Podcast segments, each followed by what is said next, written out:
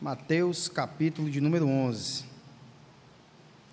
texto é bastante conhecido pela cristandade.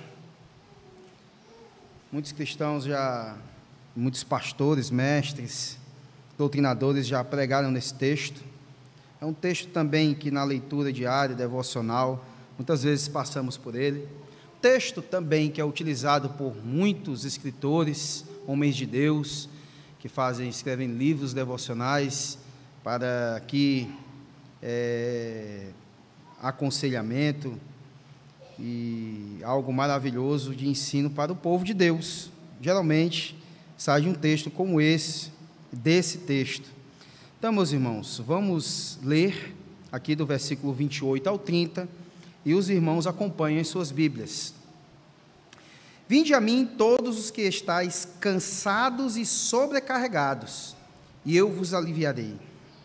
Tomai sobre vós o meu jugo e aprendei de mim, porque sou manso e humilde de coração, e achareis descanso para a vossa alma, porque o meu jugo é suave e o meu fardo é leve.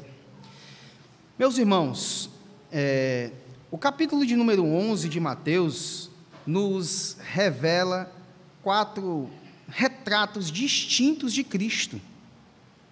O primeiro, antes da gente entrar no mérito aqui dos, desses três versículos, o primeiro que acontece nesse capítulo 11 é no versículo de número 21, em que, se você observar, a palavra de Deus diz o seguinte: Ai de ti, Corazim, ai de ti, Betsaida, porque se em Tiro e em Sidom se tivessem operado os milagres que em vós se fizeram, há muito que elas se teriam arrependido com pano de saco e cinza.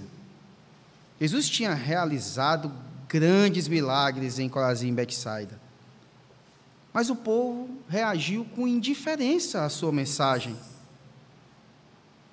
Não só a sua mensagem, mas as obras que foram manifestadas ali através de seu Jesus. Jesus então os repreende com palavras severas de juízo e condenação.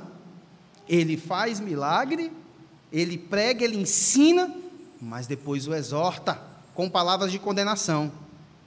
Interessante isso que é, podemos até usar como ilustração, é, como exemplo, o que aconteceu com um juiz na Índia que ele estava indo para a corte quando viu uma criança brincando nos trilhos de um trem.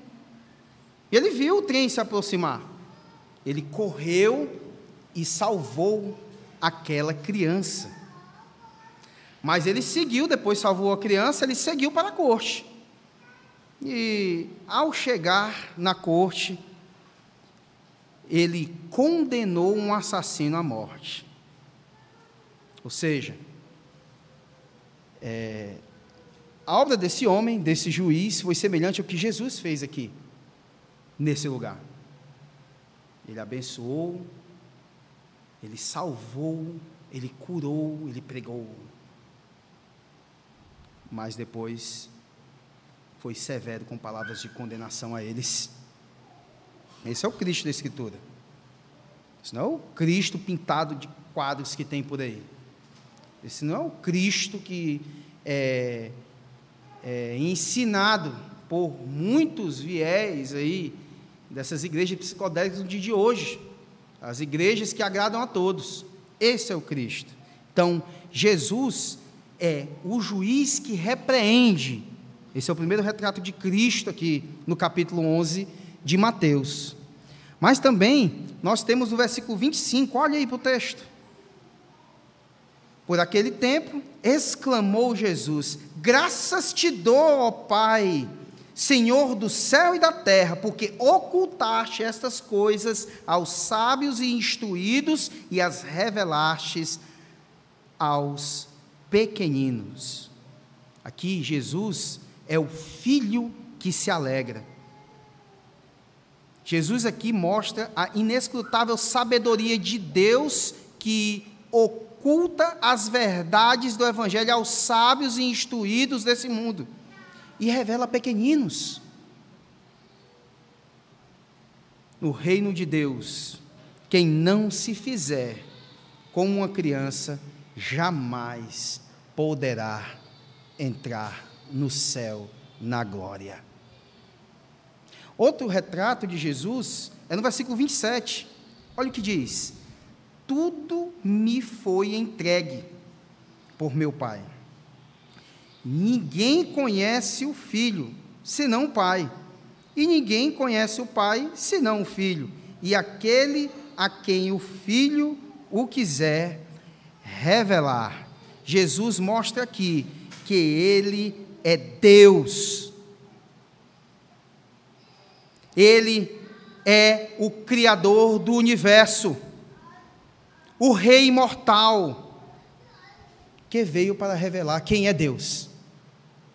Aqui ele revela isso.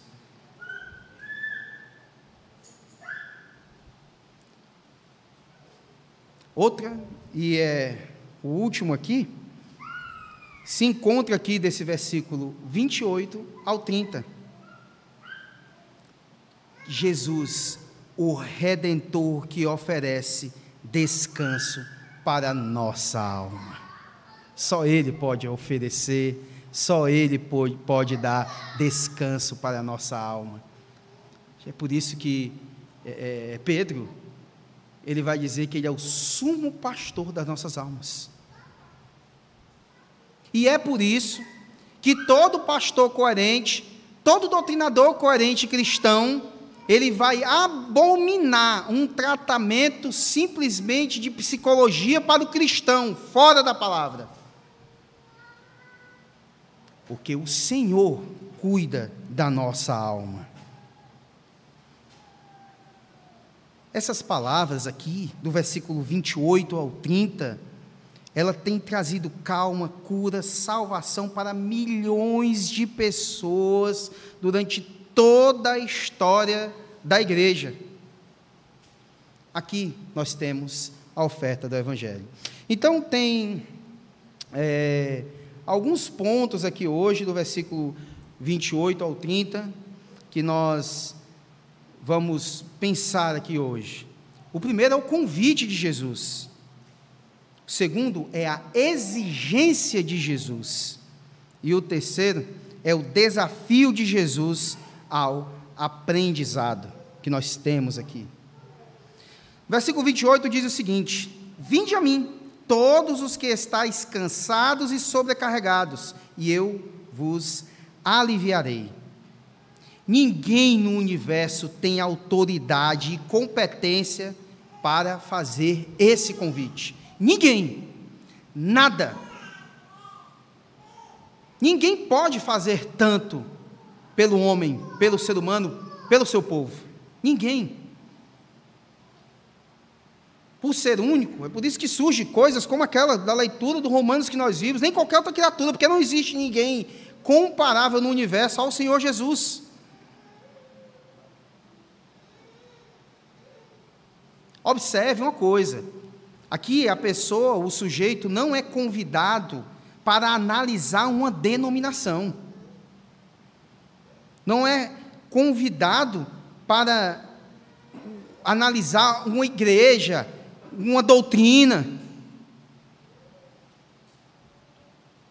Mas está sendo convidado para uma experiência com o Senhor Jesus.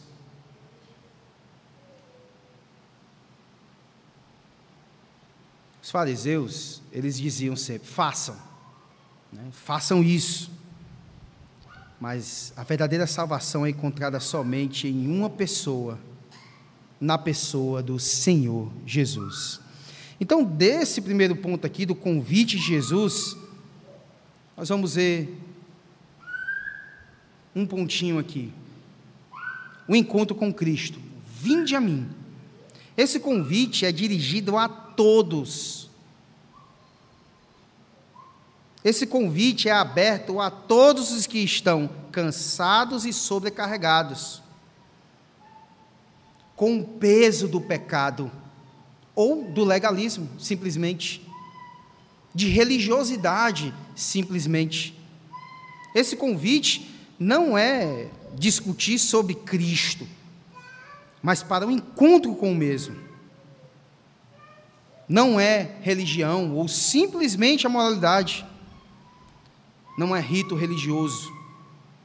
Não é simplesmente caridade, como fazem os espíritas.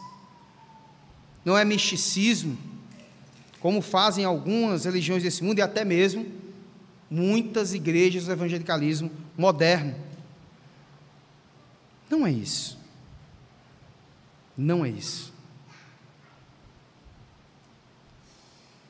Não é a fuga da realidade, é um encontro com aquele que dá a vida, a paz, a alegria e salvação. Via Cristo significa confiar nele e entregar-se a Ele com tudo que temos. A outra coisinha é, é a experiência com Cristo. Vinde a mim, olha o texto, vinde a mim, todos vós que estáis cansados e sobrecarregados, e eu vos aliviarei. Há milhares e milhares de pessoas que são controladas pelo pecado. Vive sob a pressão do medo, do vício. A escravidão do, a escravidão do pecado, meus irmãos, é algo terrível. No caso, todos vós que estáis cansados, é que são escravos do pecado, são massacrados por ele. Trabalham para ele. Por isso que estão cansados. O pecado cansa. O pecado é um fardo. O pecado destrói as pessoas. O pecado é um fardo esmagador. Algumas pessoas já não suportam mais isso. Com seus vícios. São escravas. São cativas, de fato, dos seus pecados estão verdadeiramente carregando um peso cruel em suas costas. O peso do pecado. Oprimidos. O peregrino, o peregrino por exemplo, para quem leu, ou até mesmo naquele filme, né, que, que é, é até legal, aquele filme do peregrino, né? Ele, ao ver a cruz, o seu fardo caiu de suas costas e ele ficou livre. Ficou livre. Porque quando nos encontramos com o Senhor Jesus, o Senhor Jesus, ele nos busca, nos passa a nos sustentar nas suas mãos, há descanso para a nossa alma.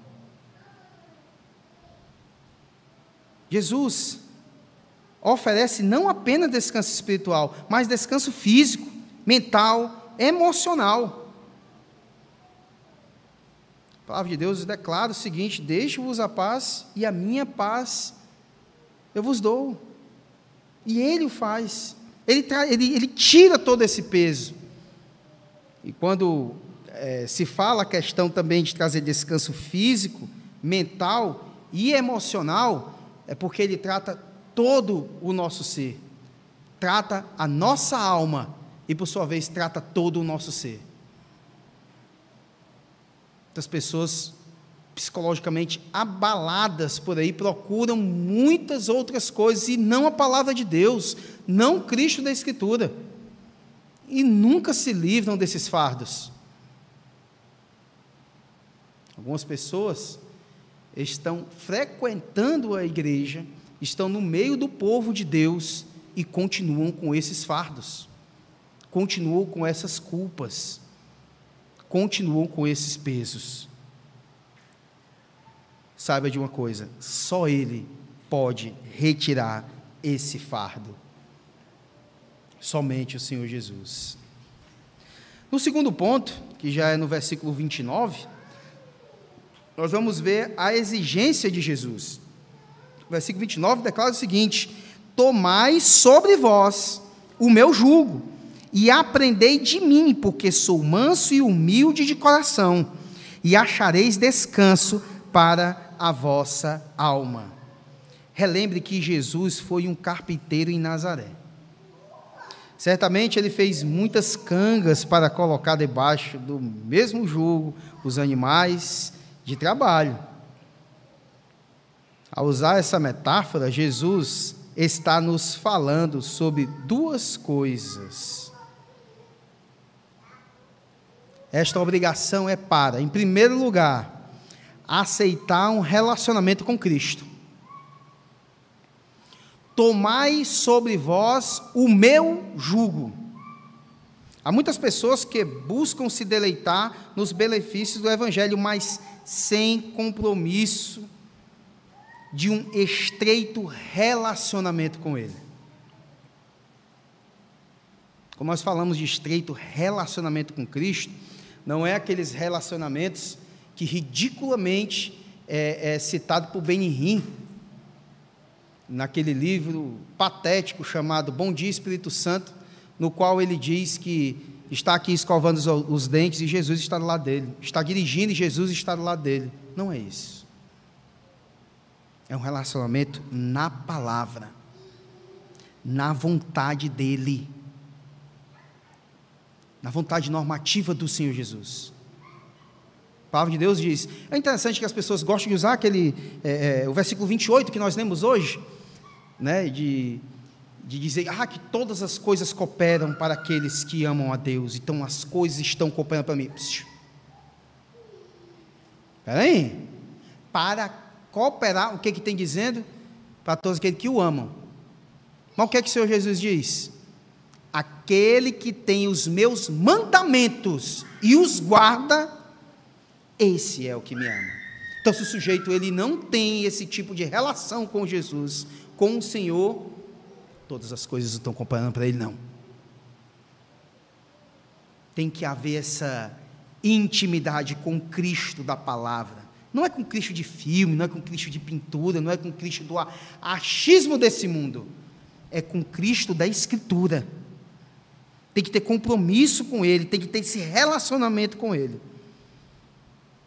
Então, algumas pessoas desejam conhecer a paz, o perdão, o poder e o propósito de suas vidas, mas não querem compromisso com Jesus, não querem compromisso com a palavra. E o compromisso com a palavra, o buscar o conhecimento da mesma, não é um fardo, é um alívio. E traz alívio. Se o conhecimento desse Cristo, da palavra, for enfadonho, então tem algo errado. Há grande probabilidade de você não ser eleito. Uma grande probabilidade. E isso não é só eu que digo. Estão ancorados a grandes homens de Deus na história. Inclusive Calvino. Calvino, quando alguém foi questioná-lo, dizer: Eu quero que você veja a minha predestinação, a minha eleição. Não me peça para ver a sua eleição, sua predestinação, se você não mostrar a sua santificação, que é algo visível. Santificação é algo visível, sim.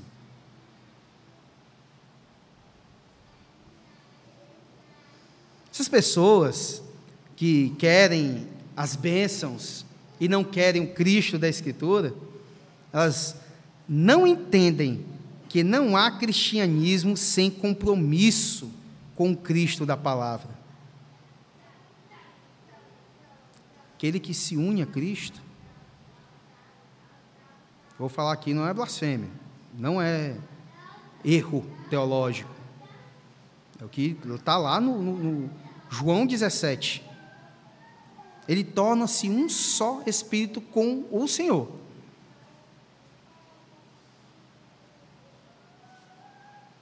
O Senhor Jesus diz: assim como nós somos um, eles serão conosco. Pode lá o contexto do João 17. É algo muito íntimo. Muito íntimo. Tomar o jugo de Cristo é uma profunda experiência. A escravidão de Cristo, ela na verdade nos liberta. O jugo de Cristo é um sinal da liberdade. Quanto mais escravo de Cristo nós somos, mais livre nós nos sentimos. Quando nós tomamos o jugo de Cristo, nós conhecemos a paz com Deus e a paz de Deus. Tomar o jugo de Cristo é tornar-se discípulo, é submeter-se a Cristo. É por isso que você, ou nós, ou o cristão, ele tem que observar a vontade de Cristo, se submeter a ela, seguir, aí sim. O negócio está caminhando correto. Não é simplesmente querer, querer, e a do vosso reino e não ter prazer na sua lei, não. Outra coisa é assumir uma responsabilidade com Cristo. Note que o texto diz: Tomai sobre vós o meu jugo. O jugo fala também do serviço sob o senhorio de Cristo. Qualquer coisa que formos fazer é para a glória dele, mas tem que ser de acordo com a vontade dele. Assim como dois bois trabalham debaixo do mesmo jugo, aquelas carroçonas, aqueles bois, os dois juntos têm que trabalhar conjuntamente. O Senhor deseja que estejamos ligados a Ele no serviço do Rei de Deus. Ele é o cabeça, nós somos o corpo, e a igreja trabalha aqui para a Sua glória. Não dá para desligar isso. Não existe esquizofrenia ou algo parecido no Senhor Jesus, na igreja de Cristo. É um cabeça, uma vontade, um objetivo. Não existe outro. Vamos ver Marcos 16, versículo 20.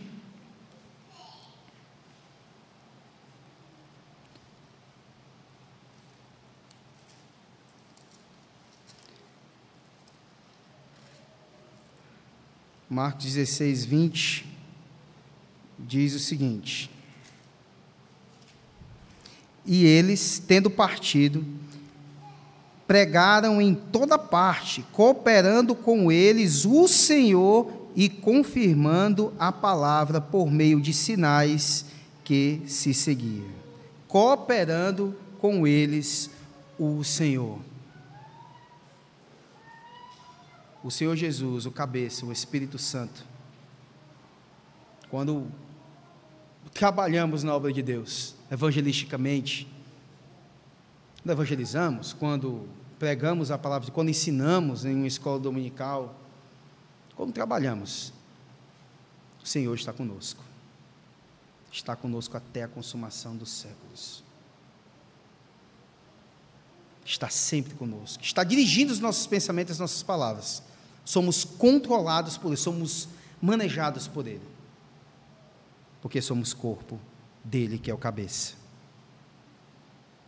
Nesse apelo evangelístico de Jesus, há não somente um convite dirigido ao coração e uma obrigação dirigida à vontade, mas também uma educação dirigida à mente.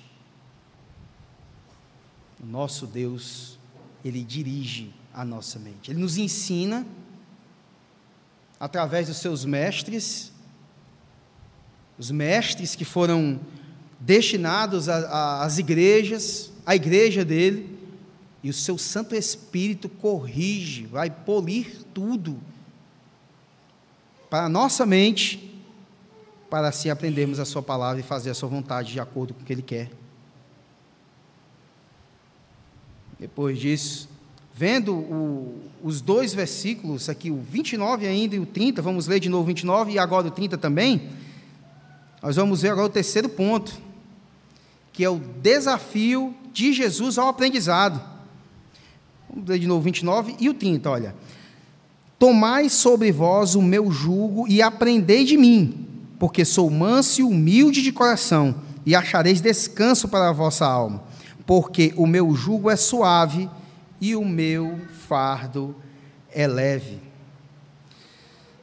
Vir a Jesus e tomar sobre nós o jugo é algo que acontece quando cremos.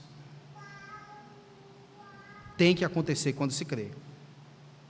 Se creu no Senhor Jesus e não tem volição para essa forma de conhecer como se deve fazer e servi-lo, e estar submetido a toda a sua vontade, e ter prazer na vontade, na palavra de Deus, tem algo errado. Só isso acontece de, de estar, tomar sobre nós o seu jugo, no entanto, o aprendizado é um processo. Quanto mais nós aprendemos de Cristo, mais nós desfrutaremos de Sua paz. Quanto mais nós lemos a palavra de Deus e aprendermos dele doutrinariamente falando, mais ainda teremos paz. Só através disso.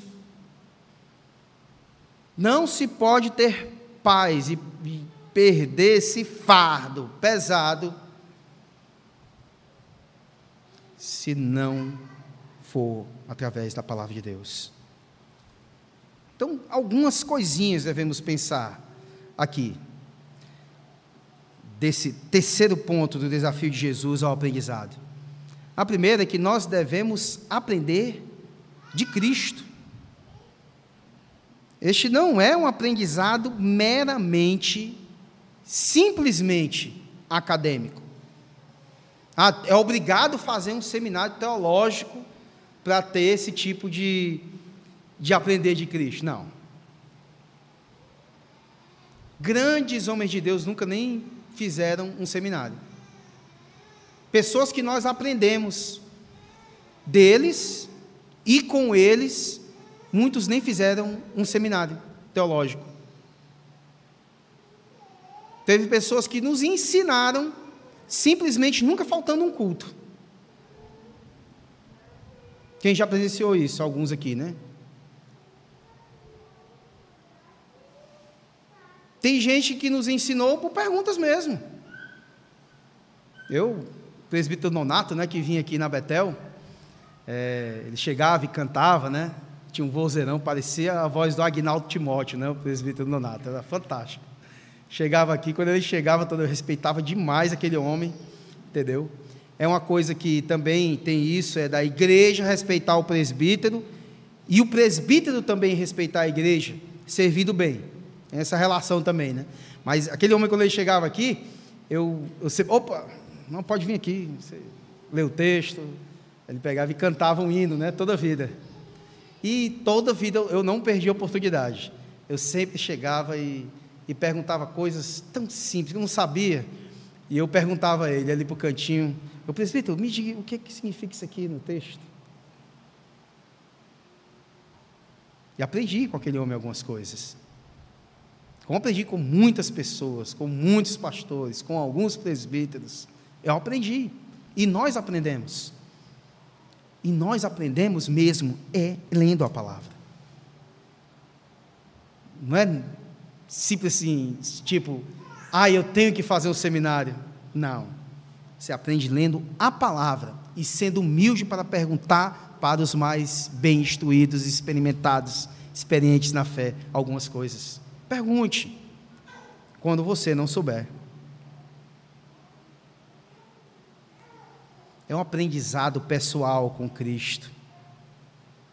Devemos buscar essa intimidade na palavra de Deus devemos aprender sobre a mansidão de Cristo. O interessante é que muitas pessoas nesse mundo, e às vezes até evangélicos mesmo, pensam que mansidão é fraqueza. Ah, o cara ser manso demais é porque ele é fraco. Ele tem que ser não manso para ser forte. É o contrário. O manso é o que mantém o poder sob controle. Esse é manso. Eu, eu lembro de um filme, é muito interessante. Tem alguém aqui na igreja que gosta, é fã desse filme como eu sou, que é o Rock Balboa, né? O Rock. Se não me engano, é no. É no 5. Que o Poli lá quer bater no Rock. Ele quer bater no Rock. E ele. Ele fica lá e o Rock só desviando e não bate porque não quer. Aquilo, exercer mansidão é, é, mais, é mais ou menos aquilo ali. Você ter o poder de esbagaçar alguém, mas não faz isso. Não faz isso. Você tem o poder de fazer algo, mas simplesmente não faz porque não é necessário. Você vai machucar alguém. Muitas vezes é confundido mansidão com fraqueza. Não é assim. Jesus tinha todo o poder. E era manso e humilde de coração. Quando Pedro foi, né? Pegou, arrancou a orelha de mal, com aquela coisa toda. Senhor Jesus, eles não poderia eu trazer uma legião de anjos aqui?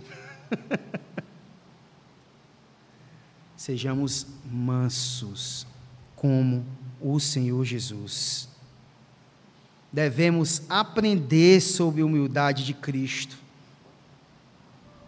Sabe o que a palavra de Deus humilde significa, meus irmãos? significa baixo como o chão. Baixo como o chão. É, é, é curvar-se até os pés de alguém. Lembra de algum personagem que fez isso? Que chegou até os pés de alguém? Que lavou os pés do Senhor Jesus? com suas lágrimas e enxugou com seus cabelos. Ou lembro, é, ela mesma também ficava às rodas de Cristo, sentada e aprendendo dele. Humilde, humildade é isso.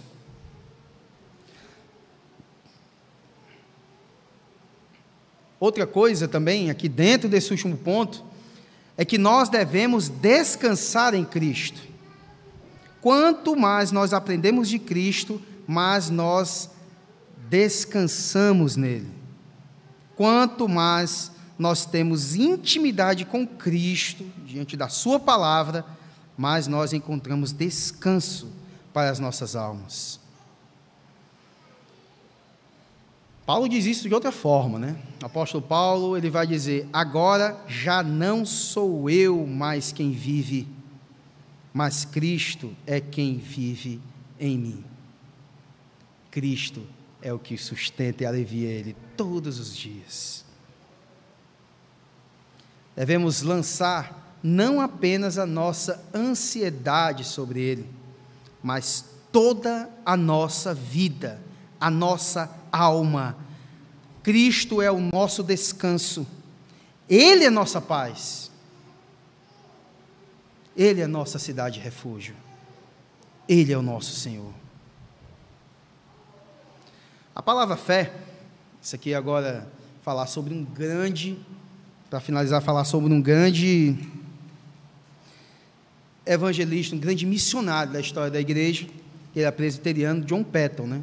A palavra fé é, é, colocar toda a sua alma, seu peso, seu fardo, sua vida sobre Cristo.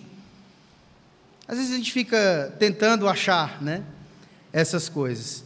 Mas John Patton, um missionário presbiteriano, inclusive de muita coragem, para quem viu a história, mas quem não viu eu vou contar, antes dele ir para as ilhas, as ilhas Hébridas, né, as novas Hébridas, elas ele, antes de ir para lá, foram dois missionários e chegaram lá, tinha tribos de canibais, e eles foram comidos vivos.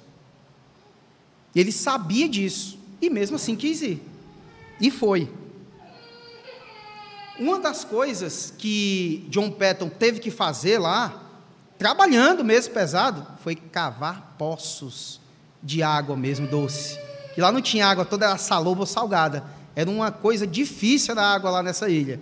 E ele teve que usar todo o conhecimento dele disso e cavar poços. E isso é uma coisa que causa muito cansaço nas pessoas.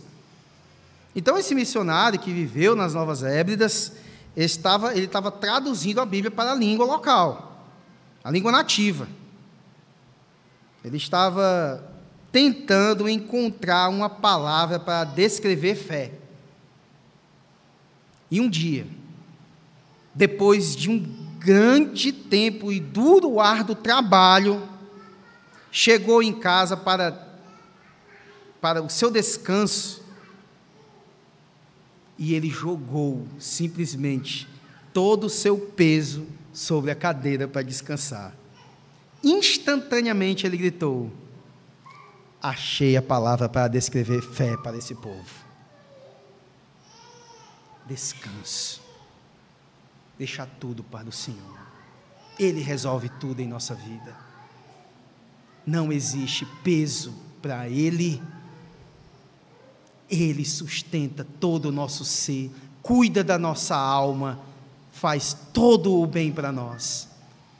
As coisas materiais desse mundo, ou qualquer coisa que a gente possa conseguir, não se compara ao Senhor Jesus a tratar da nossa alma, tratar do nosso ser, tratar de tudo o que nós temos.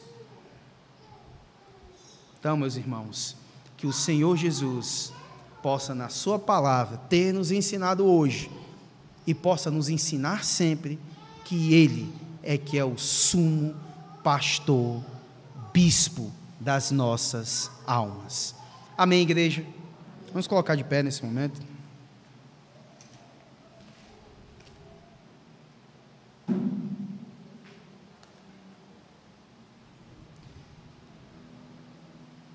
Senhor, obrigado, ó Pai, por esta noite. Obrigado pelo culto, obrigado pelo teu dia. Obrigado, ó Pai, pelo restante de dia que a gente tem ainda. E te pedimos, ó Pai, que tu nos abençoe sempre, nos ensinando através da tua palavra. Possamos praticar mesmo, Pai, para a tua glória, não nossa glória. E que tu, Senhor, possa aliviar o fardo, o peso de quem está sobrecarregado. Somente tu pode fazer isso. Em nome de Jesus. Amém, Senhor.